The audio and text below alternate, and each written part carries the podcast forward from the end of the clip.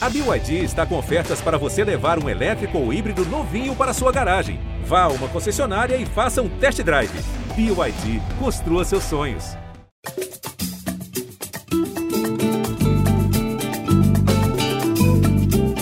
Gringolândia na área, o podcast de futebol internacional do GE, começando em noite de Liga dos Campeões, ao vivaço, tanto no GE como no YouTube, no TikTok. No TikTok não, mas na Twitch. E também aqui com vocês que sempre nos escutam nesse podcast de futebol internacional. Falando um pouquinho de Inter e Milan, que decidiram aí, ou começaram a decidir uma vaga na decisão da Liga dos Campeões nessa quarta, mas também para tratar sobre Real Madrid e Manchester City, que jogaram na última terça-feira. Eu, Jorge Natan, estou no comando aqui da resenha e tenho aqui à minha frente Thiago Benevenuti e Rodrigo Lodge. Rodrigo Lodge pela primeira vez aqui no estúdio, né, Lodge? Seja bem-vindo. Vamos falar um pouquinho sobre esse clássico italiano que agitou essa quarta-feira. Também, obviamente, sobre o grande duelo da última terça. Começaram animadas as semifinais da Liga dos Campeões? Como a gente estava falando ante, antes, Natan, é, boa noite para todo mundo, né? Para todo mundo que tá acompanhando, sempre bom. Também para o Bené, Tudo bem, amigo? parceiro de mesa, uma honra estar estreando aqui na mesa, no estúdio bonito pra caramba. Mas falando dos jogos, né? Como a gente estava comentando antes, como é bom poder acompanhar os jogos com, com tempo, porque agora só, só tem essas semifinais, poder analisar, ver com calma, refletir sobre os jogos. E foram dois grandes jogos, na minha opinião, foram dois jogaços, por mais que ali no final do segundo tempo, tanto de um quanto do outro, tenha perdido um pouco de intensidade, mas acho que na maior parte do tempo foram dois grandes jogos. Pois é, perde intensidade também, acho que vamos, vamos ver, vamos deixar para próximo jogo, né? A galera economiza um pouquinho, né, Benan? E a gente viu na terça um jogo que basicamente não vai influenciar na partida de volta, né? A gente vai ter uma decisão é, quase que zerada lá no City of Manchester, lembrando que a gente não tem mais essa questão de gols fora de casa. E no jogo que está sendo jogo de 180 minutos disputado no mesmo estádio, né? Os primeiros 90 e, e os segundos 90, San Siro e Giuseppe- Meazza, seja lá como você preferir. É, acabou que a Inter de Milão conseguiu abrir uma vantagem aí sim, eu acho uma vantagem bastante relevante. né? Muito boa. Boa noite aos amigos. Sempre bom a gente derrubar mitos, né? Ah, é. Que a gente sempre é, é, ouviu durante a vida que San Siro é o nome que o Milan usa e Giuseppe Meazza que a Inter usa. Então vamos aqui também usar o podcast para a gente derrubar essa lenda, porque não existe isso. O estádio é conhecido como San Siro por conta do, do bairro onde ele é localizado e o nome oficial Giuseppe Meazza. Então a gente tem essa esse exemplo, como temos muitos aqui no Brasil, né? O Cícero Pompeu de Toledo é o Morumbi, enfim, tem nomes. Maracanã. Exatamente, o, o nome mais popular e o nome oficial, então não tem isso de um time usa ca- cada um quando quer, né? Não é assim que funciona. Mas é isso, a Inter abriu, abriu o placar e, e construiu uma vantagem muito cedo hoje, né? Então isso pegou um pouco de surpresa. Isso eu não esperava. Um 2 a 0 com 10 minutos de jogo muda um pouco a característica do clássico, né? A Inter ficou com, com uma certa tranquilidade nesse, nesse confronto logo de cara. Muito importante construir isso com, com os gols rápidos, né? Acho que a Inter chegou até a perder alguma chance. A gente vai falar mais sobre o jogo. Poderia ser um placar é, mais elástico, mas é isso, uma vantagem muito boa. Não acho que está resolvido, porque acredito que é um confronto muito equilibrado. E se o Rafael Leão voltar para o jogo, para o segundo jogo, para o jogo da volta, né? Acho que hum, o Milan ganha muito com isso. Mas é um placar bem, bem elástico para você tirar. Vamos começar a falar sobre isso, então, dando as boas-vindas para a galera que está conosco no YouTube, é onde a gente vê aqui os comentários, né, a participação do povo. Um abraço para Maria Maria que perguntou qual o placar, até onde eu vi estava 2 a 0 Foi de fato 2 a 0 você não perdeu nada ali no segundo tempo, não. Um abraço também para o Guilherme Rodrigues, Francisco Tavares, Imperador Aurelianos, dizendo que a final vai ser Inter e Manchester City. A gente vai projetar também qual vai ser a nossa final. É, um abraço para o Heitor Alexandre, Futebol São Paulo, Francisco Torres, Meg Sprenger, The Cat, enfim. E o Cuidado, Barella- hein? Cuidado Não, com não, cuidado. eu- eu leio- eu leio rápido, não. Eu leio sempre aqui, ó. Luiz Moraes e o Barella Mil Grau, certamente o grande Rapaz, fã. tá feliz, né? Esse é, aí, Esse aí tu comemorou. fã da Inter de Milão. Então é isso. Os resultados foram esses: 1 a 1 na terça-feira para Real Madrid e Manchester City e 2 a 0 para Inter de Milão no jogo de hoje que tinha mando do Milan. Falando então sobre essa partida, né, que aconteceu agora mais fresca. Gols de Dzeko e de Mkhitaryan. E aí, ô a gente estava na redação ali, né? Como a gente estava comentando, a galera sempre para ali em tarde de Champions para dar uma É resenha. o point, é o point. É o point, né? A baia do, do futebol internacional vira um point. E aí o pessoal perguntou, mas, pô, a Inter tá amassando? Aí você até pontuou de volta. Não, o Milan também já não tá jogando muito bem. Esse primeiro tempo acabou condicionando muito o jogo. O Milan consegue até equilibrar na, na segunda etapa, mas os primeiros 10, 15 minutos, em 10 minutos já tava 2 a 0 para Inter, foram um pouco assustadores pro torcedor do Milan, né? Eu diria que foram muito assustadores. é, a, a Inter de Milão, ela, a de Milão, ela amassou o Milan. Eu até botei isso no tempo real porque eu não consigo enxergar de outra forma esse desempenho no começo. E não foi só questão no ataque, né? O Milan não jogava. A Inter de Milão não deixou o Milan jogar. A zaga muito bem, os laterais muito bem, o meio-campo muito bem, o ataque, então, o Teve também bola na trave do Tchalhanoglu. Então, assim, foi muito, foi muito ataque. Foi, foi uma atuação muito boa durante praticamente todo o primeiro tempo, né? O Milan não acertou o gol no primeiro tempo. Uma coisa um pouco parecida com o Real Madrid e o Manchester City, só que o Real Madrid teve um único chute, que foi o do Vinícius Júnior. Mas o Milan, o Milan nem isso, nem acertou o gol nenhuma vez, porque a Inter de Milão dominou o primeiro tempo. Então foi muito superior, assustou muito. Eu não sei até que ponto esse desempenho nesse primeiro tempo, como isso vai influenciar psicologicamente para o segundo jogo. Eu acho que depois ali da volta do intervalo, o Milan conseguiu se organizar um pouco mais, chegar um pouco mais no ataque. Mas assim, foi uma coisa que impressionou muito. O desempenho da Inter de Milão, eu diria, se a Inter de Milão jogar nesse nível contra Real Madrid ou Manchester City, pode dar muito trabalho. A gente estava conversando com o Bené antes, né? Que seria uma grande zebra se um italiano fosse o campeão dessa Liga dos Campeões. Mas se a Inter de Milão jogar nesse nível contra Real Madrid ou City, eu acho que pode até ser campeão, porque foi, foi uma coisa muito impressionante, foi um domínio muito grande em todos os setores. E ainda teve Sim, um pênalti ali em cima do. Lautaro, que depois o VAR acaba revisando e anulando. Ali pareceu que, virando 3 a 0 a, a Inter Ah, teria é. a vaga carimbada. né? É, mais um gol ali ia encaminhar muito. Chamou atenção por ser muito rápido, né? A gente não tá acostumado com isso aqui no Brasil. Chamou, assim, num lance que é interpretativo, né? Normalmente a gente vê, principalmente na Premier League, o VAR. É, porque o juiz estava de frente. É, né? sim, o VAR sendo o mínimo intervencionista possível nesse tipo de, de lance. Mas chamou rápido, é, a checagem, a revisão no monitor foi muito rápida, então uma decisão que não demandou muitos minutos, é, anulando o pênalti que o árbitro deu em campo, que inclusive eu não tenho uma opinião formada, porque eu, eu queria ver mais ângulos, porque eu acho que o Lautaro, se ele se joga, se ele é, força naquele momento, eu acho que é uma atitude é, errada, porque ele tinha uma chance claríssima de fazer o gol. Burrice, Então, pode é. falar. Eu tentei não usar o termo, mas seria né, um desperdício de uma grande oportunidade de você abrir um 3 a 0 Mas enfim, o, o VAR chamou, o árbitro voltou atrás na decisão dele. É, espero que tenha sido a mais justa. Mas você Realmente daria acho- ou não daria? Então, eu queria ver mais ângulos, cara. Eu não. Eu, por Ah, mas não que eu- tem essa. É, eu, eu acho que. eu Ainda acho- mais pra gente Ah, aqui. eu- já, eu- já são 18h43 eu aqui. acho, eu acho que já não. deu pra Acho ver muito. Não daria. Não É, daria. não Eu- daria. eu- Você, Lóis. Eu não gosto de falar muito de arbitragem, não, mas Também nesse, não. nesse caso, Nem eu, eu acho que eu não. eu acho que eu não daria o pênalti, porque, digamos, pelo que eu me lembro do lance, que seria até legal de ver de novo. eu acho que o Lautaro Martinez ele exagera muito no suposto toque do Kjaer.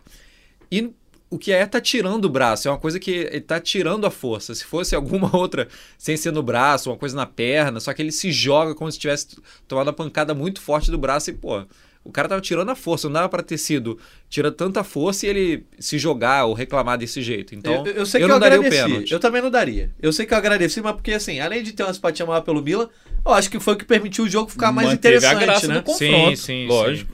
Sim. Pô, Assim, poderia perder o pênalti também, né? Também, tem O isso. Milan Que isso tem um acontece baita- muito, né? Pênalti roubado. O é. Milan, o Milan tem um baita goleiro, enfim, poderia. é, é, o placar poderia não ter sido ampliado, mas a chance era gigantesca de da gente ter a semifinal que a gente falava, ah, muito equilíbrio. E realmente, antes da bola rolar, muito equilíbrio. É, as duas equipes bem parelhas, clássico. A gente esperava um jogo que um time não fosse tão. É, a é, gente esperava- largasse tão à frente assim, né? De repente a gente esperava o que aconteceu no segundo tempo, né? Que o Milan teve chance de diminuir, mas a Inter também teve chance de ampliar. Eu acho que foi um. um para mim, o jogo foi bom no segundo tempo. Você falou, ah, foi um jogo É, muito bom. é, primeiro sim. tempo eu não gostei muito, não, muito por conta do domínio da Inter, né? Mas eu acho É, que se a gente é, falar de. Eu, por outro lado, eu gostei porque eu achei. Pô, eu, evitando palavrões, mas assim, cara, foi muito impressionante o domínio em todos, em todos os quesitos. Eu acho que se você pegar chances claras, é mais perto da Inter ter feito uma goleada do que do Milan ter diminuído. Com certeza. Porque pelo, só no segundo tempo, se você lembrar, tem uma do Dzeko que o Manhã faz uma defesaça com o pé e o Gagliardini tenta se consagrar. O Gagliardini É, tem uma bola que não é a dele, ele tenta fazer um corte que ele perde totalmente o ângulo para chutar e, enfim, acaba é, cometendo a falta depois. Por outro lado, o Milan também teve a bola na trave com o Tonali no segundo tempo, mas eu acho que as- essas duas chances que eu citei da Inter foram chances claras. Então, contando também o pênalti, né, enfim, que também era uma chance clara, é, acho que a Inter chegou perto assim de, de golear e de botar o pé na final. Assim. Acho que o Milan pode até comemorar esse, esse resultado, entre aspas, só 2 a 0 É lógico que para um jogo da volta, você fazer três de diferença para se classificar de forma direta é muito complicado, é difícil. Num jogo com tanto equilíbrio, num, num clássico. É, mas dois gols já leva para prorrogação, né? Tem uma coisa que você falou, Bené, que é interessante sobre o equilíbrio, né? A perspectiva de equilíbrio para esse jogo. E era uma coisa que a gente imaginava, porque a gente não vê também muita diferença entre os dois times. Tem dois grandes goleiros, tem é, muita força no ataque, tem, enfim, tem. São times até parecidos, né? Eu não, eu não posso dizer tanto no estilo de jogo, mas são times parecidos nos pontos fortes, a gente diz assim. Só que os últimos cinco jogos, que é um recorte até razoável no tempo, a Inter de Milão venceu três jogos, empatou um e perdeu outro. E essas vitórias eu estava vendo aqui.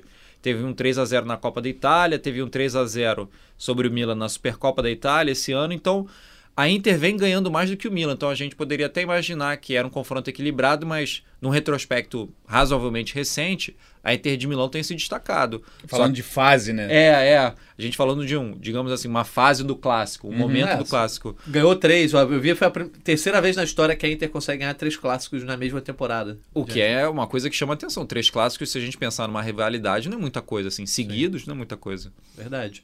Trazendo aqui, ó, o palpite da galera, o Imperador Aureliano dizendo que vai ser City Inter a final, o Rodrigo Silva dizendo que vai ser City Milan. E mas você já falou que pra você não tá resolvido. Não, resolvido, acho que estaria com 3 a 0 Com três. 2 a 0 num, num confronto é, equilibrado, acho que não dá pra dizer que tá resolvido. A Inter tá muito perto da final. Mas resolvido, é, é, para tá. mim, é exagero. é. Pergunto pra galera de casa se tá resolvido ou não. Mandem aí no chat se vocês acham que a Inter já tá classificada. E você, Lois, acha que a Inter já tá classificada? Como é que é? Eu tinha olhado minha estatística aqui, eu ia até tentar conferir antes de responder, mas vou deixar pra lá. Não, então, se quiser, É. a gente vai rolando aqui. Não, é que eu só queria ver há quanto tempo que o Milan não ganha da Inter de... Ou, quer dizer, há quanto tempo que o Milan... É, não ganha da Inter de Milão por dois ou mais gols de diferença. Isso é bom. Tentando Então você ver vai. um jogo mais recente aqui. É, eu acho que a última vitória... Eu tinha lido que é- tinha sido em 2016, e é isso mesmo.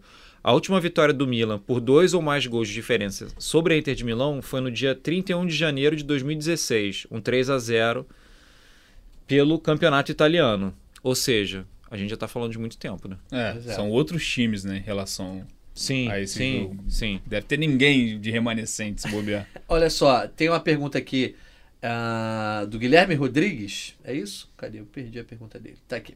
Guilherme Rodrigues. O Rafael Leão foi o destaque no Milan nesse jogo, né? Sim, foi um desfalque. Ele machucou a coxa direita, né? Ah, e aí virou dúvida na- na- nos últimos dias. Acabou que o Stefano Pioli afirmou que ele não arriscaria. Se tivesse condição, vai jogar titular, normal. Não tendo condição, nem iria ser relacionado. Foi o que aconteceu. Ficou ele e o Ibrahimovic vendo o jogo, né? Lá da tribuna. E aí eu te pergunto, Bené, o quanto que fez falta o Rafael Leão para esse Milan? Porque é o grande craque da equipe hoje, né? Ah, é. Quando você tem. A gente já falou aqui algumas vezes no Gringolândia que, na nossa visão, é o melhor jogador contando os dois elencos. Não só o do Milan. é, O Rafael Leão hoje é o grande destaque do, do clássico. Seria o grande destaque do clássico. Então faz muita falta. Só que é aquilo, eu acho que não foi por causa dele que o Milan sai atrás nesse confronto, não. Acho que a parte defensiva também foi, foi mal. Acho que mesmo se o Rafael Leão tivesse em campo, talvez, esses- essas falhas defensivas elas também teriam acontecido, porque né, o Rafael Leão ele faz parte do sistema ofensivo, ele pode ajudar, Mas de lógico. repente tinha feito um golzinho? Porque É, faltou poder não, de fogo. então, ele poderia ser aquela, aquela válvula de escape pro, pro Milan. Acho que poderia ser é, esse jogador para levar perigo, enfim, para criar jogadas, mas é, eu acho que é mais gritante o, o quanto não funcionou na parte defensiva do que o que faltou na ofensiva para o Milan. Vamos então observar as estatísticas. A boa UEFA, né? Sempre tem as estatísticas bem completas. Nosso diretor Daniel Falcão vai plugar aqui no telão para a gente ver as estatísticas Isso, a completas. gente tá chique Ô, demais. tá Nossa, chique esse foi demais. bonito agora. agora foi bom, ó. Estatísticas que chave. Dá pra, dá pra... não, não chega tanto. Por enquanto ainda não tá interativo esse telão, não. Mas olha Fazer lá. que nem Edmilson vai ficar. O Milan teve mais posse de bola, 57% contra 43% da Inter. Total de finalizações foram 18 da Inter contra 14 do Milan. E no total de ataques, o Milan até chegou mais, já. Você vê ali, 48 contra 38. Mas isso é uma estatística meio, né, em aberto, assim. O que, que é um ataque, né? É, se a gente, se, der- se a gente puder descer mais um pouquinho, vai ter a- o detalhamento do ataque. Então, ó, passe, o Milan até acertou mais, também tentou mais passes. Então, recuperações de bola, a Inter teve mais, então teve mais eficiência defensiva a Inter de Milão também. E vamos descer só mais um pouquinho, então, lá para onde o Lodge falou. Lá um pouquinho mais para baixo tem, tem, o, tem o restante das estatísticas ofensivas. Só a gente descer um pouquinho, tem lá, chegando lá, ataque, aí só clicar no ataque, um pouco mais para baixo, um Mais pouco mais para baixo. baixo. Mais um pouquinho. Mais um pouquinho. Aí, ataque, ó. Só clicar no ataque aí, ó. Isso aí, ó. Ali, total de remates. Fa- fala aí, Nathan. 18 a 14, né? As finalizações a gente tinha falado. Remates enquadrados. No que é- alvo. no alvo, né? Português de Portugal é maravilhoso. 5 contra 2, né? Inter de Milão teve mais chutes no alvo, só que pro Milan faltou pontaria, ó. 10 para fora, 8 para Inter. Interceptações. O Milan teve 5 chutes interceptados contra 2 e na trave teve um chute da, da Inter de Milão e foi um chute bem no.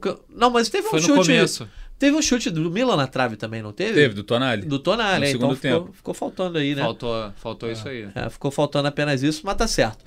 Ótimas estatísticas aí pra gente poder ler o jogo. Obrigado pro nosso diretor Daniel Falcão, que tá lá com o Bruno Mesquita, também com o nosso Maurício Mota. Enfim, então o que, a gente, o que, que a gente pode projetar pro jogo da volta, olhando por aí?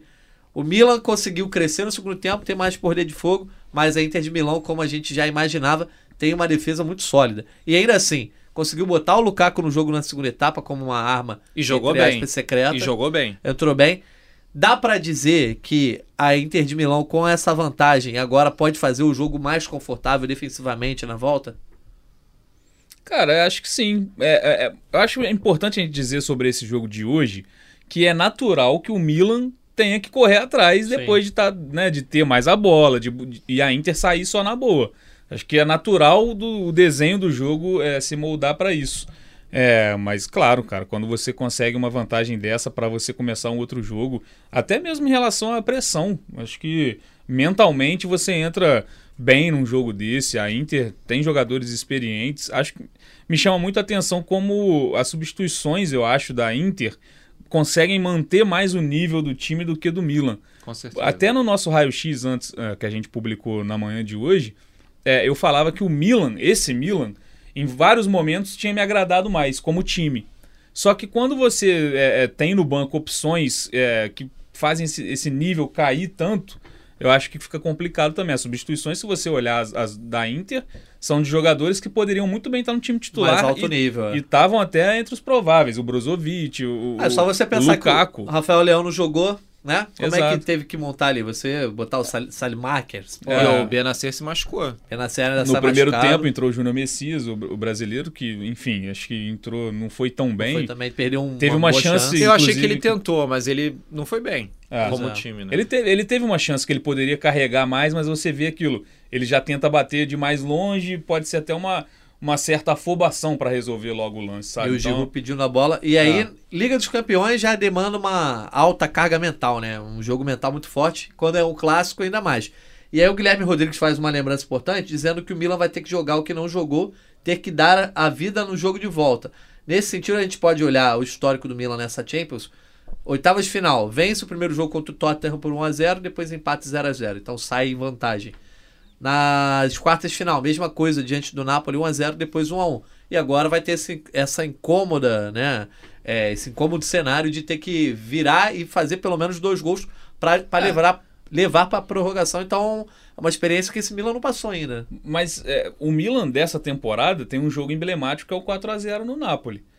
Ou seja, esse Milan já fez partida de encher os olhos Sim. contra Sim. o time sensação da Itália e eliminou esse time, que é o Napoli na Champions também. Claro que não foram placares elásticos, mas de onde buscar essa inspiração de, ó, a gente fez aquele jogo, Tem cara. Então, lá. então a gente eh, tem totais possibilidades de, de, de É, reverter esse e, esse, resultado. e esse fator psicológico é muito importante, né? Porque, óbvio, como o Natan pontuou muito bem, é Li- Liga dos Campeões, é semifinal, é clássico, tem toda essa carga, mas os caras podem olhar para dentro e perceber: bom, a gente já fez jogos muito bons, a gente já bateu times e já enfrentou situações muito adversas. Podemos reverter essa situação? Acho que sim. É, e aí o Milan tem também aquela dúvida, né? Pô, campeonato italiano tá batendo na porta, é importante classificar para a próxima Champions, tá na quinta colocação com 61.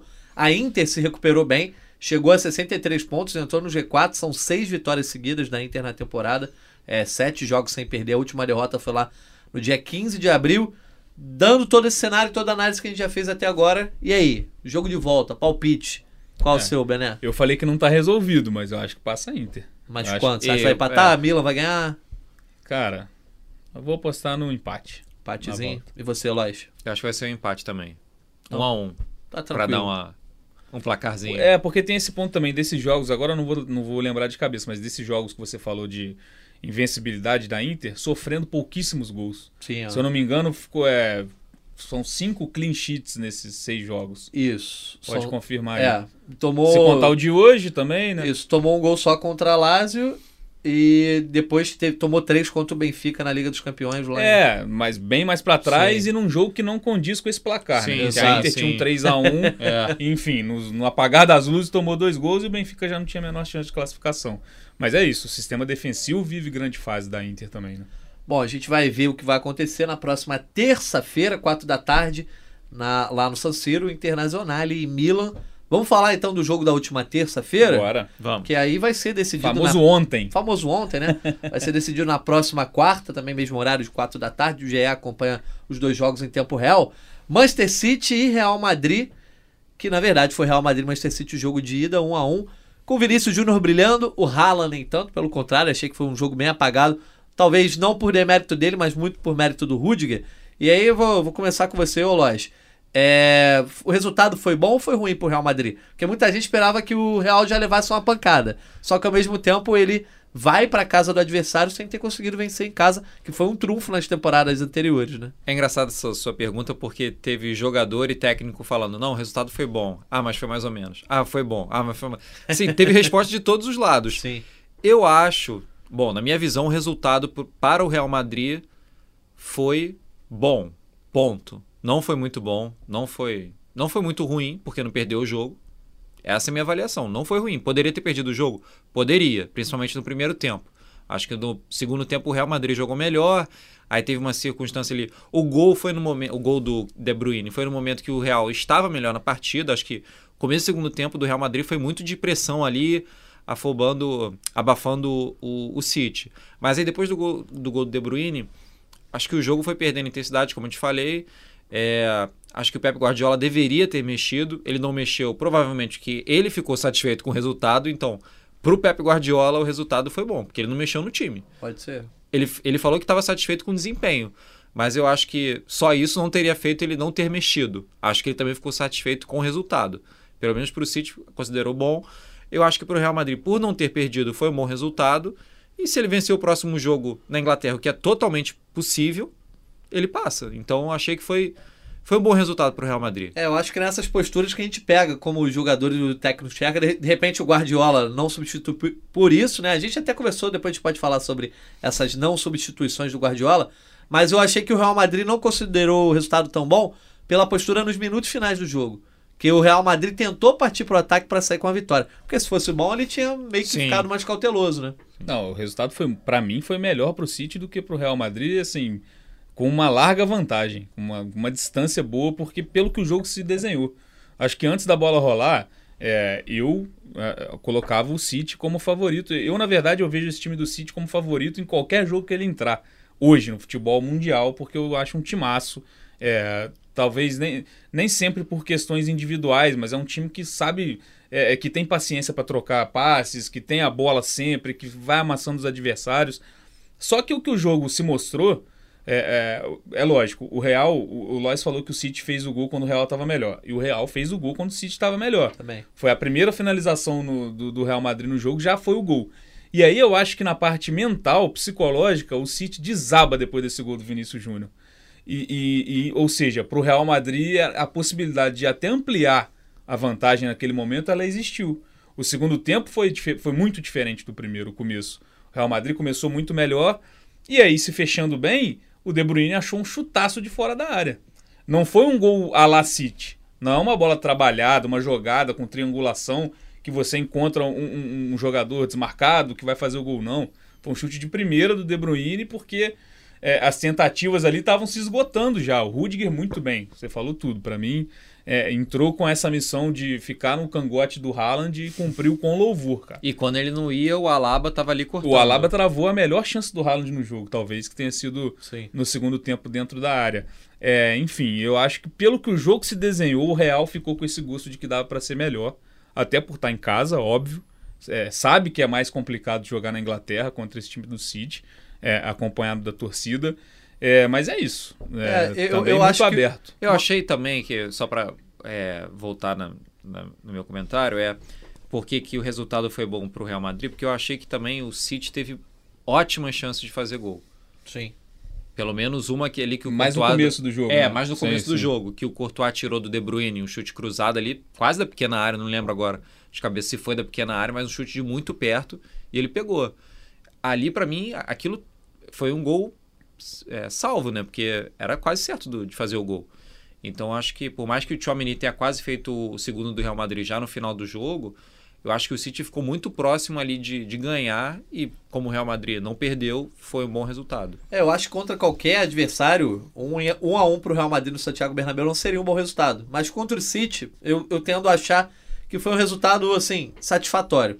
Né? Ó, foi, foi, eu acho que o suficiente pro Real Madrid se manter ali com o confronto, uma esperança muito forte. É, porque uma derrota eu acho que complicaria bem o Real Madrid, né? Para o segundo jogo. É, eu acho que, claro, o Real Madrid queria vencer porque é, seria muito mais confortável na partida de volta chegar e fazer um jogo defensivo, tentar travar o Manchester City. Pô, neutraliza o De Bruyne e o Haaland e, Sai no contra-ataque. e, tenta ver o que vai dar. E isso não vai ser possível. O Real Madrid vai ter que trabalhar pelo menos para tentar fazer um gol é, na Inglaterra, mas eu acho que diante do que se imaginava, para mim foi tranquilo, manteve o Real Madrid bem vivo no confronto. E falando sobre os desfalques, né? O Real não teve Militão, acabou jogando com o Rudiger, e enquanto o Manchester City não teve o Ake. É, deu pra. Alguém sentiu mais falta do, do seu zagueiro? Nenhum dos dois sentiu falta de nenhum dos dois zagueiros. Ah, eu eu É. falo com toda franqueza, pra mim nenhum dos dois fez falta. Não é demérito dele. Não, Claro, é, claro. Mas é porque os, os E dois o times Militão muito. numa, tá numa boa temporada. Ele Sim. tem alguns momentos, assim, alguns lapsos né, do Militão, mas é uma boa temporada dele. Só que é isso, o Rudiger entrou de um jeito que você não tem um A pra falar. Ele, ele entrou pra marcar o melhor centroavante do mundo e fez isso muito bem. cara. Me, me deixa até, se eu fosse o Ancelotti, com a pulga atrás da orelha pro que eu vou fazer volta. no jogo da volta. Porque Eu- o Militão, na teoria, volta. E na teoria, quem sai é o Rudiger. Mas você vai tirar o cara que marcou o Haaland tão bem desse jeito, um cara que é, é enjoado, zagueiro chato, o Rudiger, o Guardiola reclamando dele o tempo todo, né? Enfim, é uma reclamação até, uma rusga até da final, Chelsea City. É, Sim, se a sim, gente for verdade. lembrar, é uma rusga já de algum tempo. É, então é complicado. Eu acho que não- não- nenhum dos dois times sentiu falta assim dos, dos desfalques. Eu me arrisco a dizer que o Ancelotti não coloca o Militão de volta no próximo jogo. É, Já é não possível, começa. é possível. Eu Acho acho que que ele ele vai começa. botar três zagueiros, vai fazer algum arranjo aí, alguém vai sair. Um dos laterais, a gente estava conversando sobre isso, né? Um dos laterais acho que vai acabar perdendo espaço, seja o Carvajal, seja o Camavinga, ele vai montar uma linha de três ali. Já né? de, já de começo do Eu jogo? acho. A- até porque. Ele pode passar o Alabra, o Alaba Pra para a lateral. esquerda. É, é. Exato. pode ser que ele faça Só que o isso. Camavinga foi muito bem também. Até É. porque eu acho que agora o Ancelotti ganha um fator surpresa, de repente, nesse- nessa montagem defensiva do Real Madrid. Porque o Guardiola, se a gente tem essa dúvida, o Guardiola também vai ter, né? Então acho É. que, que isso pode. Falando em Guardiola, retomando essa questão das não substituições, eu até tava falando assim: o Guardiola, em determinados momentos chave, no- nos mata-matas, me parece que ele quer ter uma assinatura na, na classificação, na atuação. Ele quer dar aquele toque de gênio, falar, mostrar que ele é gênio. Ele já é gênio. Ele não precisa fazer isso para. Ele já é genial de qualquer forma. E aí eu acho que ele não substituir, ele já tinha feito isso contra o RB Leipzig na, nas oitavas de final, né? Eu acho que acaba sendo assim. vai que ele botar. Ele tinha um, um elenco, poderia mudar o jogo. Uma Reis ali poderia ter é, desbalanceado aquela zaga, por exemplo, do Real Madrid. né? Jogadores que já foram titulares, ele e o Foden. É, e também a questão física do De Bruyne, por, por exemplo. Exato. O De Bruyne tá voltando. Ele ficou fora, ele ficou fora por problemas físicos. É, e tá voltando a ter o ritmo. Talvez ali na reta final ele já estava se arrastando. O Grealish também, para mim, não foi bem. O Grealish que vem numa sequência boa, para mim, não estava Foi o bem. pior jogo dele aí nos É, últimos ele se desentendeu com o Carvajal ali algumas vezes, né? Enfim, acho que merecia até um cartão dos dois. Sim. É, mas é isso, acho que é, vacilou em não mudar. É lógico que quando a gente vai criticar o Guardiola, a gente pensa 215 vezes antes. Mas eu acho que poderia ter, ter mexido sim no time, até para pôr fôlego novo mesmo. Você tem uma reta final de jogo. é, Você onde trabalha uma- tanto na janela de transferência, montando. É, aí cara. chega nessa o, hora. O City teve um contra-ataque que o Haaland, ele. Não sei se vocês vão lembrar, o Haaland ele, ele vem buscar jogo, ele trabalha com o De Bruyne e o De Bruyne já tá esgotado nesse, nesse contra-ataque. O passe que ele dá pro Haaland, ele nem chega perto de, de, de encontrar o Haaland, ele fica no pé do, do zagueiro que eu não me lembro quem é agora. Então talvez ali se fosse um cara com sangue novo, mas também por outro lado é isso. O Guardiola com certeza é, viu um a um e falou: se eu segurar esse resultado eu vou pra final. Ele tem confiança, convicção disso. Era isso que eu ia reforçar. Pra mim ficou muito nítido ali que ele estava bem satisfeito com o resultado. Porque se ele não tivesse. Se ele, a gente sabe que, como você falou, o Guardiola gosta de mexer. E ele sempre mexe no time. É, a longo prazo e a curto prazo, né? Ele não mexer é porque ele estava bem satisfeito com o resultado. Eu não sei se ele tiraria o De Bruyne, porque é o, o principal jogador do time, né? Tudo bem, o Haaland faz mais gol, mas o cérebro do negócio ali é o, é o De Bruyne. Não, e sem contar que o City não tá com o título inglês garantido, né? É. Bem ou mal, ele, ele tem- também deveria pensar nessa administração, que a tabela não é tão simples. Vamos ver as estatísticas desse jogo aí também? Temos aí na nossa tela o nosso diretor Daniel Falcão brilhando, ó. Estatísticas-chave do jogo. Tamo aí, ó. Ó, essa posse de bola que a gente tá vendo 57 pro City, 43 pro Real Madrid, chegou a quase 70 pro City no Verdade. primeiro tempo. É. O City parecia que tava jogando em casa. O começo de jogo ali, os primeiros 30 minutos, você ter uma posse de bola de 70% no Bernabéu contra o Real Madrid é coisa de time diferente, cara. Sim. É coisa de time que, O, fa- o que gol do Vinícius história. quebra muito ali o City. Exato, exato. O gol do Vini, que a gente vai falar daqui a pouco do Vini também, obviamente, sobre essa disputa com o Haaland. Acabou que o Real Madrid finalizou mais, né? Total de 13 chutes contra 10 do City. Os ataques aí, pra você ver a diferença dos dois jogos, né? Com a quantidade de ataque que o City fez, 51 a 36. Ah, mais passes aí pro, pro Manchester City também. Tanto os tentados como os completos, tendo eficiência maior que o Real. É, e a gente indo ali para os detalhes do, do ataque, pode abrir ali os detalhes do ataque, a gente vai falar um pouquinho, ó. Os chutes, os chutes enquadrados, né, no alvo, 6 do City contra 3 do Real Madrid, chutes para fora, 2 do Real contra 1 do City, e os interceptados, e aí você vê a diferença de como a zaga trabalha no último momento. Oito chutes interceptados para o City e três para o Real Madrid. E esses oito aí é o que você falou, por exemplo, o, o, o Alaba, né? A travada que o Alaba dá Sim, na exato. finalização. Isso eu acho que é o poder de você ter uma grande zaga e o Real Madrid. Não que o City não tenha, tem Rubem Dias, tem o Ake, tem o Akanji. Inclusive vem jogando com quatro zagueiros em alguns momentos nessa temporada. Mas o Real Madrid montou uma linha de zaga muito, muito poderosa. É, e por outro lado, tem um, tem um lance pra mim que chama muita atenção e acho que não entra em estatística, que é uma bola que o Rodri vacila na, na lateral direita, o Vinícius consegue a roubada, vai na linha de fundo e cruza, com o, já batendo o Ederson. O Benzema ia finalizar na pequena área, o Rubem Dias consegue Sim. um carrinho Sim. no primeiro tempo ainda, o jogo 0 a 0 Então foi uma, um momento que o Real Madrid teve de, de, de escape dentro dessa pressão que o City estava fazendo. Esse lance não entra em estatística. Verdade. Porque ele é uma, enfim, ele não é uma finalização interceptada, né? Não É. chegou a finalizar a, a jogada, mas é, já foi ali o primeiro lance do Vinícius Júnior, que a gente pode até falar disso mais pra frente, mas que já construía uma partida que pra mim foi de melhor em campo. Você poderia discutir talvez com algum alguém da zaga, o Rudiger, se você quiser o critério de quem cumpriu melhor seu papel, pode ser o Rudiger, pode ser o Camavinga, mas eu acho que pro De Bruyne ficou forçado esse Eu prêmio achei. esse prêmio oficial do jogo. A gente pode até né, cornetar de uma vez, já que eu toquei no assunto. Eu acho que aquele Eu achei, prêmio... que, eu achei que ele jogou bem, mas ele não foi o melhor do jogo. É, e mim... tem outra coisa que, que você pontuou que é interessante. Eu ia só fazer, não, eu, eu quase esqueci, mas eu ia fazer um parênteses aqui sobre o Carvajal e o Walker. Porque a gente, muito, muitas vezes a gente fala, né? Pô, lateral direito, ou lateral lá na Europa, os caras não jogam nada, não, fazem, não são habilidosos, mas você não vai. Como é que depois de um jogo desses você não fala que o Walker é um ótimo ou muito bom lateral? Ele pode não fazer mil pedaladas e. Ele tomou vários dribles do Vinícius Júnior. Tomou.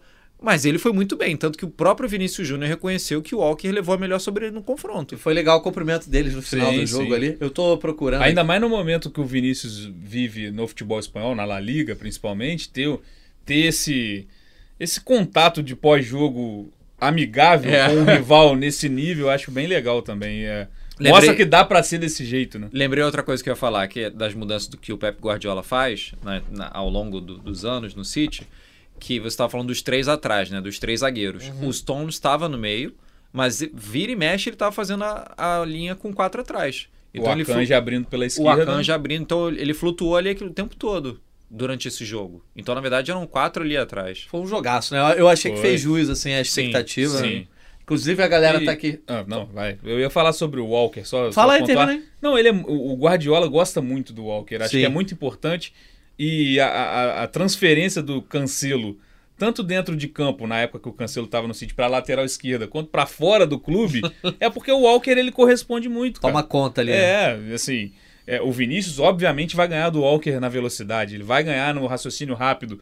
Mas é um cara que se empenha. O, o Vinícius tentou uma lambreta em cima dele que o Walker consegue É. se recuperar ali perto da linha Sim. lateral. Então, é um trabalho, assim, chato pro cara. É, o- é, é, é- é o, é o Rudiger do lado do City foi o Walker, Exato. né? É lógico que é muito mais difícil você colar num cara com a velocidade, com a confiança, com a habilidade que tem o Vinícius. Mas é também cumpriu o papel ali do jeito que deu. E o gol do Vinícius não sai de uma jogada pela, pela lateral, né? Não, é uma exato. jogada pelo meio. Não, foi uma circunstância ali muito É, de momento o Vinícius que a- acerta um chute bonito. E abriu um clarão ali na Sim. transição, que o Camavinga puxou, aí o Real Madrid tava com muito campo e o Vinícius Júnior tava com muito campo para ele, com espaço para chutar. Sim. Surpreendeu bastante ali.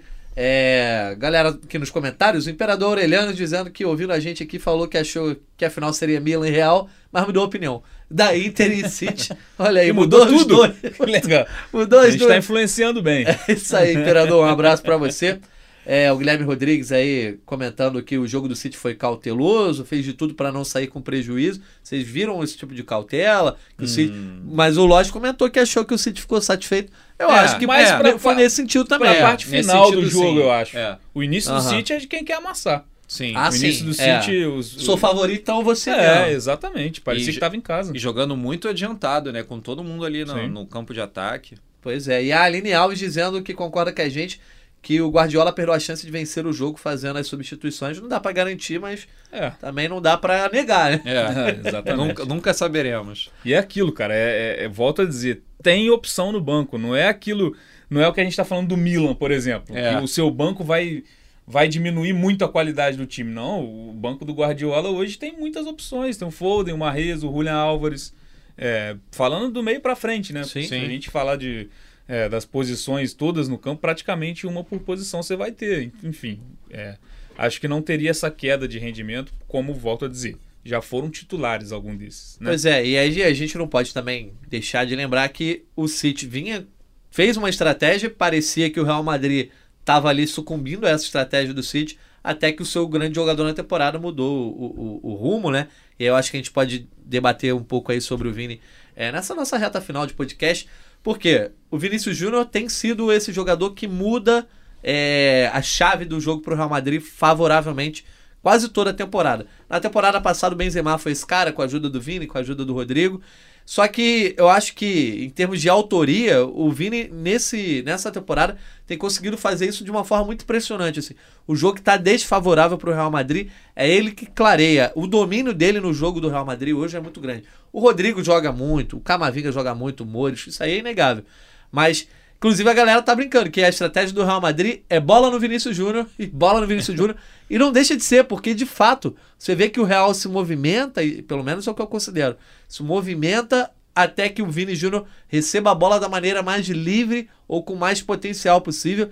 E assim, esse é o Real Madrid do Vini Júnior. A gente já falou isso, sei lá, dois, três meses atrás, a gente comentava. Esse Real Madrid que era do Benzema virou o Real do Vinícius Júnior, agora virou de fato, né?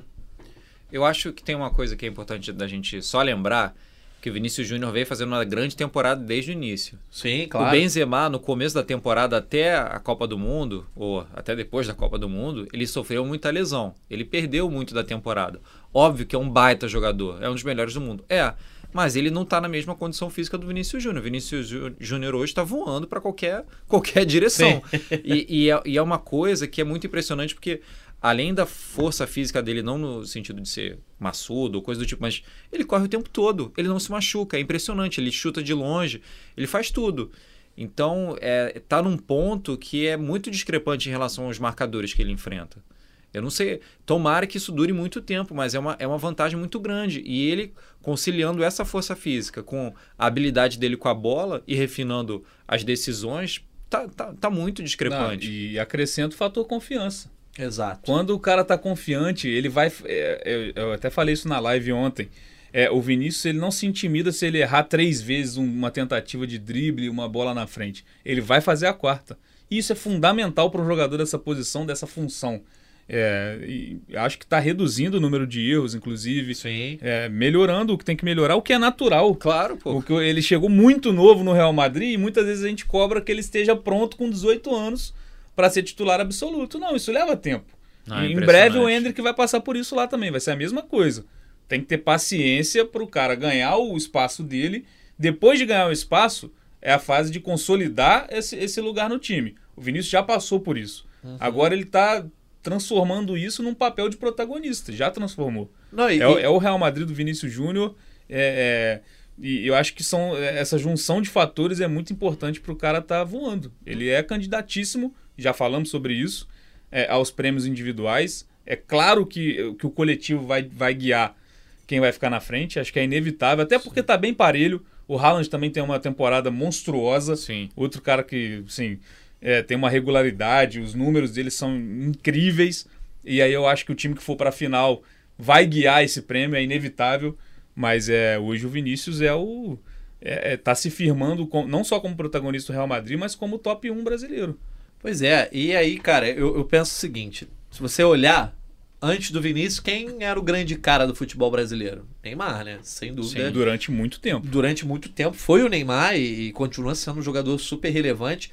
Mas se você para para pensar, desde o Kaká no Milan, que, em que ele era, mesmo tendo tanta gente experiência, gente experiente, era o Milan do Kaká, eu acho que desde ele a gente não vê um clube na Europa que a gente pensa esse grande clube que está brigando por grandes títulos é o clube do fulano de tal. Porque, brasileiro. É, o brasileiro. Porque o Barcelona, por mais que o Neymar tenha jogado demais, Sim. nunca foi o Barcelona do Não. Neymar. Era Ele o Barcelona... sai justamente por isso. Exato. Né? Era o Barcelona do Messi, que depois virou o Barcelona do trio MSN. O Neymar era a mola fundamental ali, mas não era o cara.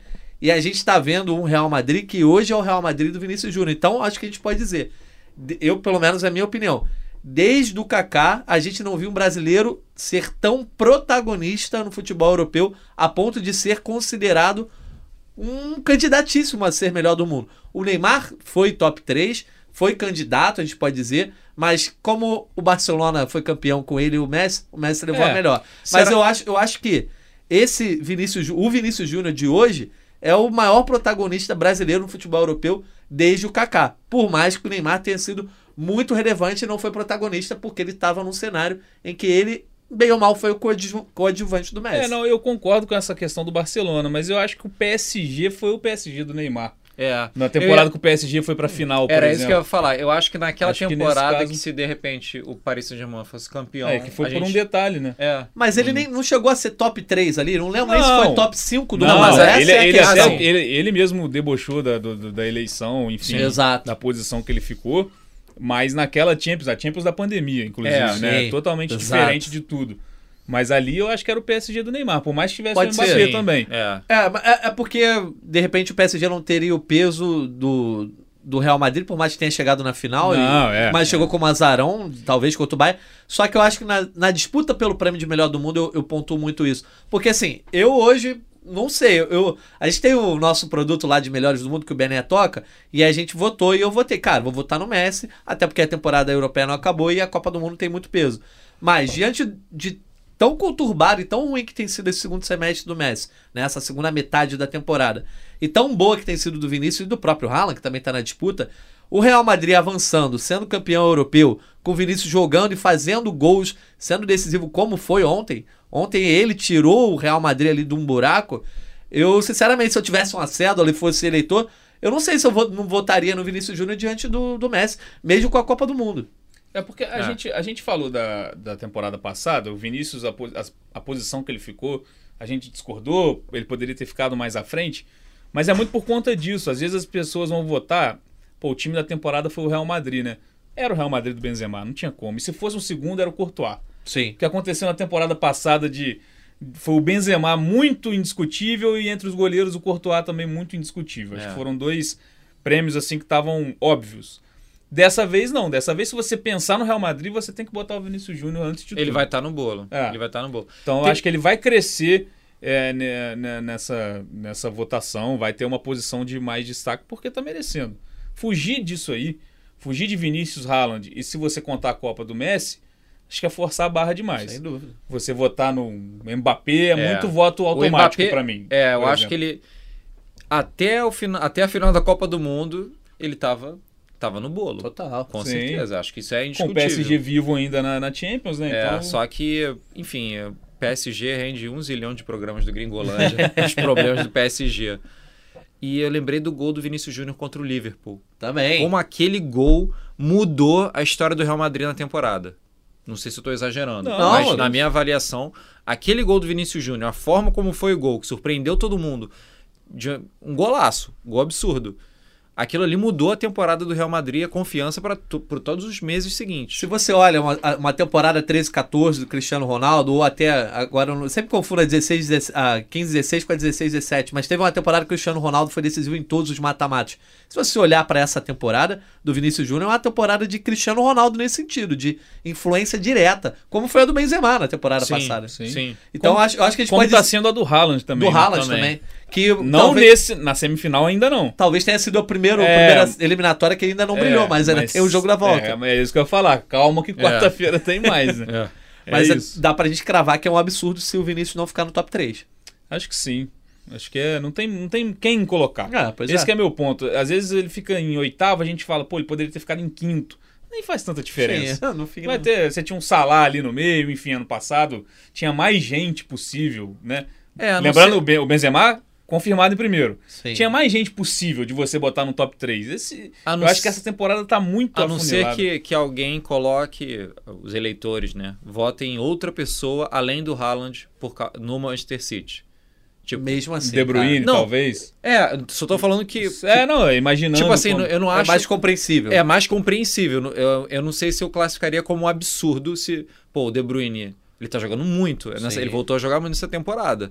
Se o City for campeão da Premier League e for campeão da Liga dos Campeões, é um absurdo o De Bruyne ficar fora do top 3? Não. É, não sei. Aí é é complicado, complicado. porque a gente não sabe Que- aí você vai tirar. Empate eu aí, você, que- aí você vai tirar o Messi, que foi campeão da Copa do Mundo. Sim, é. Mas aí. Você vai tirar, é, é, uma, é, é uma discussão que aí os eleitores que vão ter. Eu não vou ter esse problema. É, Desse lado é bom não votar, né? Por esse lado é Cara, é assim, é, complicado, porque esses votos eles são guiados muitas vezes por um jogo. Sim. A gente sabe disso. Total. O Emiliano Martinez foi eleito o melhor goleiro do mundo, gente. É, Ele eu- foi o eu- melhor isso da pra Copa. Mim não, isso pra mim não desce. Ele foi o melhor da Copa, pra mim, com louvor, mas ele foi o melhor de um torneio de sete jogos. Sim. Ele, ele joga no Aston Villa, ele nem Champions League disputa. Ele não tem relevância pra ser eleito o melhor goleiro do mundo. Não tem. O que aconteceu? Ele ganhou o The Best. É. Então a gente sabe que Contamina se, muito, né? a gente sabe que se Contamina chegar uma muito. final City e Inter e, sei lá, o De Bruyne fizer três gols, Vai estar lá. ele vai ser votado. Às vezes na frente do Haaland, por causa É. disso. Por causa de um jogo, a- a- quem, quem vota vai chegar, pô, o cara fez três gols numa final de Champions. Então, tudo que você fez ao longo de meses vai ser decidido por 90 minutos. Eu sou contra. Eu acho que, por exemplo, é na temporada passada, você escreveu sobre isso no nosso blog, né? É, não importa o que aconteça na final. Se o Liverpool chegasse e goleasse o Real Madrid, o melhor do mundo foi o Benzema. Sim. É uma coisa que foi construída na temporada, não é por causa de um jogo. Sim. O jogo da final da Champions já é o jogo único, já, já deixa as coisas mais é, imprevisíveis. Não é aquilo que vai mudar o que foi feito ao longo de uma temporada completa. Cara. Eu acho que o Messi mereceu esse último prêmio dele, porque ele, até antes da Copa do Mundo, ele estava jogando bem. Ele Não, jogando muito bem pelo Paris Saint-Germain, tava ali no bolo. E na Copa do Mundo ele arrebentou, então ele mereceu, fez como merecer. Mas eu concordo com o Bené e pra essa do goleiro me pegou bastante, É, porque cara, foi acho- muito, pô, beleza, ele fez grandes jogos e tal, mas cara, foi ali na por causa da Argentina na Copa. É, a gente Exatamente. só não tá falando do duelo Haaland é, Vini por causa do- da Copa do Mundo do Messi mesmo. Sim. Isso aí não tem jeito. Inclusive, a É, influência- lembrando que a Copa do Mundo, é, o que a gente prevê é, É. que ela vai valer pra bola de ouro, mas pro The Best não, porque o último The Best já contou. Será que vão ser só seis meses? É, não eu sei, acho que é o mais natural do The Best contar. Se fosse agora. a lógica, sim. É, né? eu acho que o The Best vai ser Haaland contra Vinícius Júnior. Se os votos não forem, né? Se os votos forem é, com uma certa lógica. Sim, e é legal. A bola de ouro, eu acho que o Messi entra aí como, né? E é legal bom que assim, postulante. tanto o Haaland e o Vini Júnior, pra eles é bom. Quem vai sair prejudicado no The Best é o Benzema, que acabou perdendo Não, pro, já saiu. Pois é. Já foi muito prejudicado. pro, pro Vini e pro Haaland seria bom. Sim. Vamos ver, inclusive um meme aí que, que andou circulando, é legal, ó. É. Estra- Aqui não dá pra ver direito, mas Nossa. estratégia do Pepe Guardiola. Não, nem, Um- nem é pra ver direito. É. É, só um monte É. de palavra. É porque, é porque eu tinha visto uma versão que era tic-tac, não sei o que, várias coisas, enfim, uma estratégia do Guardiola, é isso tudo aí, ó. estratégia do Real Madrid. Bola no Vinícius Júnior. E de fato tem sido isso no, no Real Madrid, porque você falou sobre esse jogo contra o Liverpool. Se você pensar, final da Copa do Rei, já é o primeiro título do Real na temporada. O Rodrigo é quem faz dois gols, mas o Vini tem uma influência absurda. Sim. Né? Ah, o, o Mundial, o Vinícius Júnior é o melhor jogador do Mundial. Exatamente. Sim, sim. Então nem foi nem falei primeiro título da temporada, é, não foi. é porque muita gente cons- considera o Mundial ainda como da temporada Sim, passada, mas é. ele foi disputado esse ano, né? Então, Exato, já é o segundo. é. Vamos torcer. uma eu- temporada que se você pegar o Campeonato Espanhol, se o Real Madrid tivesse sido eliminado da Champions, é, é aquilo, crise no Real Madrid. Porque o Barcelona jogando um futebol bem meia boca, Nossa. parou de um jeito assim, que não é comum. Nem o Barcelona é no auge, no, no- Barcelona do Guardiola, disparava desse jeito. é uma distância, eu nem sei quanto tá. O Real Madrid caiu para terceiro colocado na, na La Liga. Exato, vamos abrir aqui Então a a, tabela do- Champions acaba. É lógico, a Copa do Rei é um título, tem sua importância, mas a Champions um ainda título- fica essa. Era um título que o Real Madrid estava um tempo sem ganhar. Exato. E o Real Madrid sem ganhar qualquer coisa já é motivo de, Exato. E esse, discussão. esse grupo. Perdeu a Supercopa pro Barcelona E também. perdeu né? na bola. Sim, o Barcelona sim, sim, jogou sim. muito bem a final da Supercopa. Esse grupo não é exatamente o elenco, vários deles já tinham, já tinham sido campeões de várias coisas, mas é essa galera, né? Camavinga, Vini Júnior, o próprio Rodrigo, o título que não tinham conquistado ainda era a Copa do Rei, justamente. Tabela do Campeonato Espanhol: Barcelona 82, Atlético de Madrid 69 e Real Madrid 68, caindo para a terceira colocação. Real- 14 pontos. É, pega o Getafe agora e certamente vai vir com o time C, né? É, e tem que ser. Pensando justamente no jogo da volta, quarta-feira, Real Madrid, na verdade, Manchester e Real Madrid, ah, quatro da tarde. E aí, quero saber o palpite de vocês. O que, que vai Nossa. acontecer nessa partida de Vai volta? primeiro aí, Lois. Eu vou primeiro. Eu acho que. Não, vamos lá, vamos falar isso de uma maneira mais assertiva. Menor convicção. Menor convicção. Rende o corte aí, cara. É. Tem que render corte. Vamos lá. O City vai vencer o Real Madrid por 2x1. Ah, Acho pô, que o, cravou. Ci... Deu até o, o City... placar. o City vai passar nesse confronto. Boa, mas apertado, né? Sim. 2x1, mas gostei. Pelo menos vai, vai, Eu vai já- ter um jogo Foi só, foi só pra ter o corte e depois viralizar, porque na real esse jogo é equilibradíssimo. Eu sinceramente só falei pra, pra ter o corte. Porque... Não, mas tá bom. Eu quero Mas saber é, então eu Bené. acho assim, é, se você exclui o fator pressão, tô falando de uma coisa utópica, né? Porque ele faz parte sempre do futebol e o Real Madrid ele entra totalmente, totalmente não, mas com um nível de pressão muito menor que o do City num jogo de Champions. Todos ali já foram campeões, estão acostumados com esse momento e o City, é, os jogadores ficam com aquilo de ser o primeiro City da história a ser campeão. Se, se você tira isso, o City pra mim ganha 7 de 10 confrontos com o Real Madrid hoje. O City é mais time, é, o Real Madrid tem suas questões de depender do Vinícius Júnior muitas vezes, é, enfim. Mas como entra essa questão psicológica, eu não digo que o City é tão favorito por conta disso. Só que meu palpite é que vai dar City. Eu expliquei um. tentar Não, mas, tirar explica- um pouco. mas a sua explicação é, é- ela- ela é totalmente pertinente, Sim. porque o príncipe, na minha avaliação, fora o Vinícius Júnior e a qualidade bizarra de Modric, Kroos, não sei o quê, Sim. a principal diferença do Real Madrid para todos os outros é o mental dos jogadores. Os caras já são campeões da Liga dos Campeões N vezes e eles têm uma confiança absurda. E esse City não tem isso, e como você pontuou outras vezes, Nathan, tem o fator Guardiola ali de inventar alguma coisa, de pensar, ah, não, vou mudar isso aqui. Overthinking. Isso acontece muito com o Guardiola. Nessa temporada eu não vi tanto, inclusive estava conversando com o Chico Trigo, nosso colega de redação, que nessa temporada eu não vi muito o Guardiola fazer isso, De fato. inventar nessa temporada. E eu acho que é por isso. E eu só falei mais do City porque eu, o City ele vem numa, numa sequência muito constante de bons resultados. Ele não perde 21 jogos, tá muito regular. E alguma hora esse Real Madrid tem que não ganhar a Liga dos Campeões, cara, porque é isso. é bizarro. A gente fica falando. O Real Madrid ganha Se o não tempo for dessa todo. vez, não vai ser nunca que o City vai Exatamente. ganhar a Champions. Eu tenho essa sensação. É. E eu sei que eu, é, é meio inevitável, todos os jogadores do City, a cada momento adverso no jogo contra o Real Madrid, eles vão lembrar do ano passado, cara. Vão lembrar. Eles, Vão só, eles vão ficar assim, cara. lembrar. Meu Deus, não acabou. Não é Pode possível, estar 4 é. a 0 pro City, cara. É. Tem até meme brincando disso também, que o- brincando que é, o Haaland faz um gol 10 a 0 pro City e o Real Madrid vira pra 11 a 10 nos acréscimos. Enfim, é uma loucura. Foi tão forte aquele jogo, foi tão Foi. é, inexplicável. E o próprio Guardiola A fala própria, isso. toda a Champions passada, né? É, e, e o Guardiola fala isso, cara, é futebol. É, Ali não tem, explicação que o Real É. Madrid fez. O, o Rodrigo falando daquele lance é muito legal, porque é um lance que dá, no lance do segundo gol dele, né? As coisas vão dando errado e, o- e a bola para na rede. O primeiro passe é errado, tem um desvio antes do, do Rodrigo cabecear, então é muita, é Não, muita coisa, é um, mas. É um negócio e isso vai impressionante. pesar, cara. Assim, você pode É. ter certeza. É lógico, o Haaland não estava no jogo do ano passado, por exemplo. Mas enfim, o De Bruyne vai errar um passe. Ah, não é possível, cara.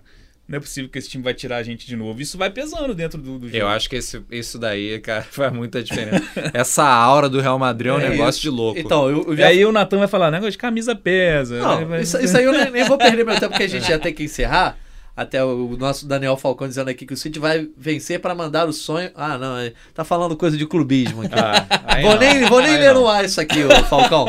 É, mas o que eu ia comentar. Posso imaginar. Já fiz. Já já- tá- ele já tá prevendo um Diniz contra Guardiola. né? Isso, Ah, exatamente. entendi, entendi. Mas a questão é que, que eu ia falar, eu já falei isso aqui uma vez.